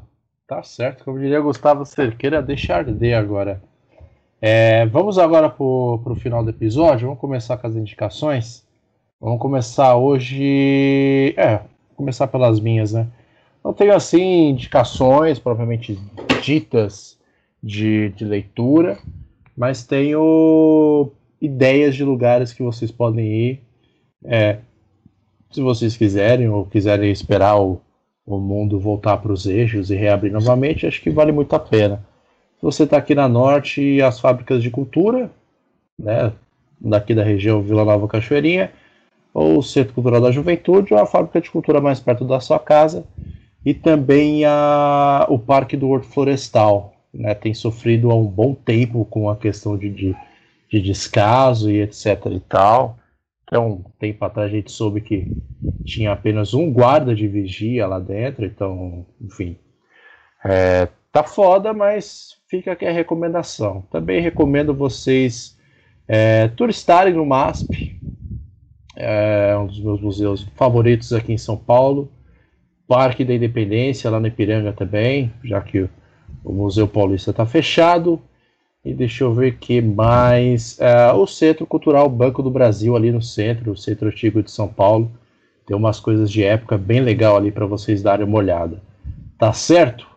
Agora vamos para Lucas Fontoura, que pediu a palavra. Então, a gente falou um pouco, na verdade ficou muito evidente também a relação do rap com, com a cidade. E eu acho isso extremamente importante, extremamente significativo. Né? As minhas indicações começam nesse sentido. Né? Eu indicaria o álbum do Criolo, Nona Orelha, em especial com três músicas que ele tem nesse álbum, que é o Não Existe Amor em, São, em SP, né, que ficou extremamente famoso, extremamente conhecido é, Freguês da Meia-Noite e Graja X, que mostram muito da, da relação dos indivíduos com a, com a cidade, essa percepção que a gente tem. Eu acho que é particularmente importante a gente se atentar uh, nesses aspectos. Né? Nesse sentido também, o documentário O Amarelo, que é o documentário de Emicida, que saiu recentemente, saiu esse ano aí no Netflix, que foi um show que ele gravou em 2019. É, esse ano não, perdoa, né? Saiu no final do ano passado, saiu no final de 2020. É, que ele faz esse show no, no, Teatro Municipal e ele fala da importância de ocupar esse espaço, né? O Teatro Municipal é um, é um espaço nosso, né? E que por vezes a gente não, não, não utiliza, por vezes a gente nem, nem tem acesso, nem sabe como ter acesso? Eu acho extremamente significativo que um rapper negro tenha realizado um show extremamente lotado no Teatro Municipal de São Paulo, da cidade de São Paulo. Né? E a importância que a gente tem de ocupar esses espaços. E eu acho que também, fora, não obstante, né, a importância do, do documentário é que ele traz ali uma série de vivências com relação à cidade. A gente comentou aqui, principalmente o Amaral, sobre a questão do samba. Ele traz ali a figura dos sambistas, a figura dos movimentos de, de resistência. Então, é assim, um documentário que, para mim, é impecável, fora o show, que é excelente. E aí, de indicação de leitura, são duas indicações falando sobre Paris, sobre a França. Né? A primeira delas é Paris, do David Harvey.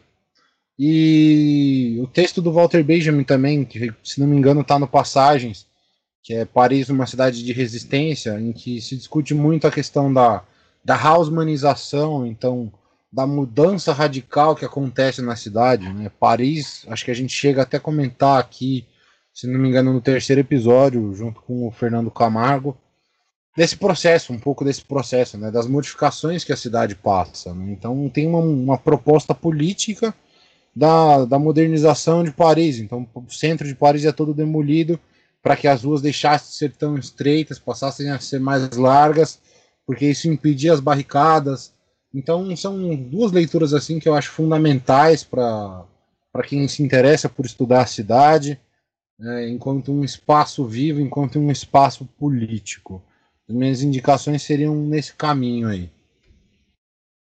Interessantíssimas ambas as indicações. Agora eu quero ver as da Marina. Marina, sua vez agora. Eu não vou lotar de indicação, não, porque a gente tá muito bom de indicação, cara. Tá só indicação sinistra só. Eu vou indicar o álbum de 2019 do Rodrigo Hoje, As Crônicas da Cidade Cinza, como eu falei anteriormente. É um álbum que exprime muito bem essa, essa rotina muito louca de São Paulo. Inclusive fala um pouco de uma rotina de motoboy, é demais esse álbum. E a capa do álbum é feita pelos gêmeos, né? Mais rua e SP do que isso não tem, né? Então fica aí a minha indicação.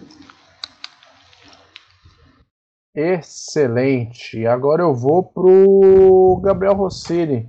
O que será que ele tem a falar a mais sobre o puteiro, hein?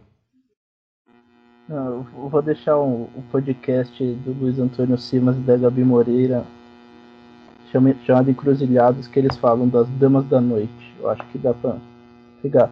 Eu vou deixar primeiro os livros, o Cidade, Cidades do Amanhã, do Peter Hall, que ele faz um, um estudo sobre essas mudanças nas, nas grandes cidades. E o Corpo Encantado das Ruas, do, Lu, do Luiz Antônio Simas, que é um livro muito bom. É um livro rapidinho de ler e muito gostoso. E falar para viver a cidade, né? Sei lá, sai um dia, dá uma volta no seu bairro, conversa com, com vizinho, com vendedor de, de espetinho, com o cara passeando com o cachorro, pra você saber o, o que passa perto de você, né? Então acho que é isso. A dica do Gabriel Rossini reforçando: comam comidas de rua. Vale muito a pena. Também é muito importante para a cidade e, e sempre nessa, nesse momento de pandemia tomando os cuidados. Né?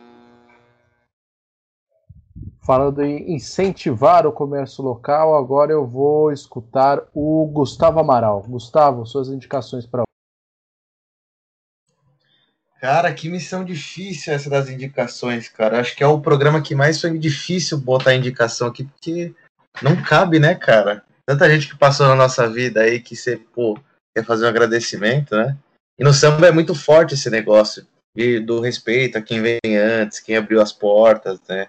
Então eu queria fazer um agradecimento, já aproveitando esse assunto de como ocupar a cidade, agradecer o pessoal que eu conheci ao longo da cidade aí, aos, as rodas de samba que tem por aí, então, desde o Mafia Negreira, que foi o grupo do meu irmão lá, o samba do professor, o samba do Balaio do Canjico, o samba do Congo, que é ali da Brasilândia, o Toinho Melodia, o terreiro de compositores aqui na Vila Prudente, e etc. E, cara, minha indicação, até separei um livro aqui, mas não vai ser o principal, tá? O livro é O que é a Cidade, da Raquel Ronick, tá? que é um livro para quem quer entender os primeiros passos, né? Está iniciando nesses estudos sobre a cidade. É uma grande pesquisadora, é um, é um livro de alta confiabilidade aí, para quem está começando. Mas queria deixar a indicação de sambistas paulistas, tá? Porque quando a gente fala de samba, tudo bem, o pessoal até conhece a Dona Irã e tudo mais, mas o pessoal vai muito pro Rio de Janeiro. Quero lembrar aqui que tem grandes sambistas, tá? De São Paulo. E um vou indicar especialmente para a Marina, que eu sei que ela gosta da Dona Irã, tá? que é o Geraldo Filme, tá? O Geraldo Filme, lá nos anos, sei lá, 1900 e bolinha, já falava que o Bexiga era só arranha-céu e não se vê mais a luz da lua. Tá? Então é um dos caras aí que eu. O Amailton gosta muito dele também. Inclusive, um abraço pro Amailton. Ele não deve escutar isso aqui, mas eu me sinto no dever. E além do Geraldo Filme, outro cara do Bexiga, que é o Branca de Neve, caras como Royce do Cavaco, Vida do Cavaco, os originais do samba, que foi quem abriu as portas para muita gente aí conseguir sobreviver da música, revelou, revelaram muita gente, né? Uns, foram, uns partiram mais cedo aí, mas acho que é um, é um dever é, a gente, pelo menos eu aqui, que eu conheci uma parte dessas pessoas, fazer um agradecimento a elas, né? Elas foram muito importantes aí para a história de muita gente. Basicamente é isso. Conheçam São Paulo musicalmente também, muito importante. E agora o Jonathan Ferreira. Então, também estava meio perdido aqui, porque tem muita coisa, mas eu vou tentar costurar com o que a gente falou hoje. Uh, livro. O Lucas falou do livro do Benjamin, eu recomendaria, não é a nossa realidade, mas eu recomendaria o Flaner, né, não sei qual livro que tá, o Lucas depois aí ele pode falar, se quiser falar agora também. É o Flaner, do, Walter, do livro do Walter Benjamin, né, uh, um texto do Walter Benjamin chamado Flaner sobre o Baudelaire e as suas andanças em Paris. Que eu acho bem interessante porque aquilo ali me inspirou muito, essa, essa coisa da boemia, né, mas uma boemia não uh, não criativa, não alienada, uma boemia que você critica, você observa, você, você se diverte, você bebe, obviamente. Mas é, é um livro que me, me, me inspirou a mu muitas coisas, né? E tem um livro do Sertor, que é o Antes de você indicar o Sertor, o, o, do Benjamin, é o Baudelaire e a Modernidade da Editora Autêntica. É realmente interessante esse texto do Flanner. Boa, boa. Porque tem a questão de andar na cidade, isso é muito importante. Como que você anda? Como que você lê a cidade? Difícil, né? Você precisa de uma de uma bagagem, né, que infelizmente fica restrito ao meio acadêmico, né, que isso deveria ser, ser uh, se tornar mais acessível, não sei, de alguma forma. Talvez a gente é uma coisa que a gente faça ao longo desse ano aí, né? Que a gente vai falar mais de cidade, a gente pode aprofundar isso daí, a gente pode fazer esse papel, né? E ainda sobre o Benjamin saiu um livro muito, muito estranho que eu não consigo comprar, que eu não acho em livraria, que se chama Walkscapes. Mas, uh, uh, mas não, não. Eu, eu passo o livro do Sertor, que é Caminhadas pela Cidade, daquela coleçãozinha da do cotidiano, né, que a gente teve muito na PUC, né, uh, até com um programa aqui na minha mão olhando. Enfim, são os dois livros que eu passaria. Agora, filmes, né, uh, tem um filme, se chama O Homem que Virou Suco, é um filme brasileiro de 81, que fala de um nordestino uh, na cidade de São Paulo, como é que ele tenta se adaptar, como que é, enfim, é, ele chega todo uh, com roupas típicas do Nordeste, e é um choque cultural muito grande. Então é um filme interessante, porque em algum momento acho que a Marina falou dos nordestinos, né? E um outro filme que é sobre samba também, que é o Rio. Na verdade, são dois filmes do mesmo diretor: Rio Zona Norte e o Rio 40 Graus do Nelson Pereira dos Santos, né? Que fala da, do caso do Rio de Janeiro, né? Porque é uma outra cidade importante, né? Da gente, pelo menos, mencionar aí, né? Mas uh, eu acho que eu passaria isso e talvez um último filme para fechar, que é o Asas do Desejo do Wim Wenders. Aí é um, é um filme que eu passo com, com, vontade mesmo. Também não é a nossa realidade, mas é um filme sobre a Berlim, ali no final da, da, da Berlim dividida, né? no, no final da Berlim da, da, dos anos 80, ali próximo do, do, do, do fim da, da União Soviética. E é um filme interessante do cineasta alemão Wim Wenders, que adora São Paulo. Né? Ele vem para a Mostra de São Paulo, já, já foi homenageado na Mostra de São Paulo. Inclusive, São Paulo também é uma cidade que tem uma mostra muito importante, acontece, eu acho que em outubro, novembro. Né? Esse filme ele fala desse, dessa Berlim pós-guerra, Anjos, é um filme extremamente poético. Então, acho que eu passaria mais ou menos isso. Acho que tá bom. Acho que tá bom. Né? Então, é isso que eu tenho para recomendar. É, eu acho que dá, dá para passar o mês aí bem. Tá certo? É, pessoal, por hoje é só. Queria agradecer a audiência de todos aqui, agradecer aos nossos queridos debatedores que puderam contribuir hoje aqui conosco, tá certo? Lembrando que o Resenha Histórica vai estar disponível no Cashbox, no Spotify, no Google Podcast, do Apple Podcast. Procure por nós ali no Instagram, arroba Resenha Histórica, ou pelo e-mail resenhahistórica.gmail.com, tá certo? Não se esqueçam de procurar o Resenha Histórica na biblioteca digital do Usina dos Atos e procure também pelo arroba Usina dos Atos, tá bom? A gente se vê no próximo Resenha Histórica. Muito obrigado e tchau!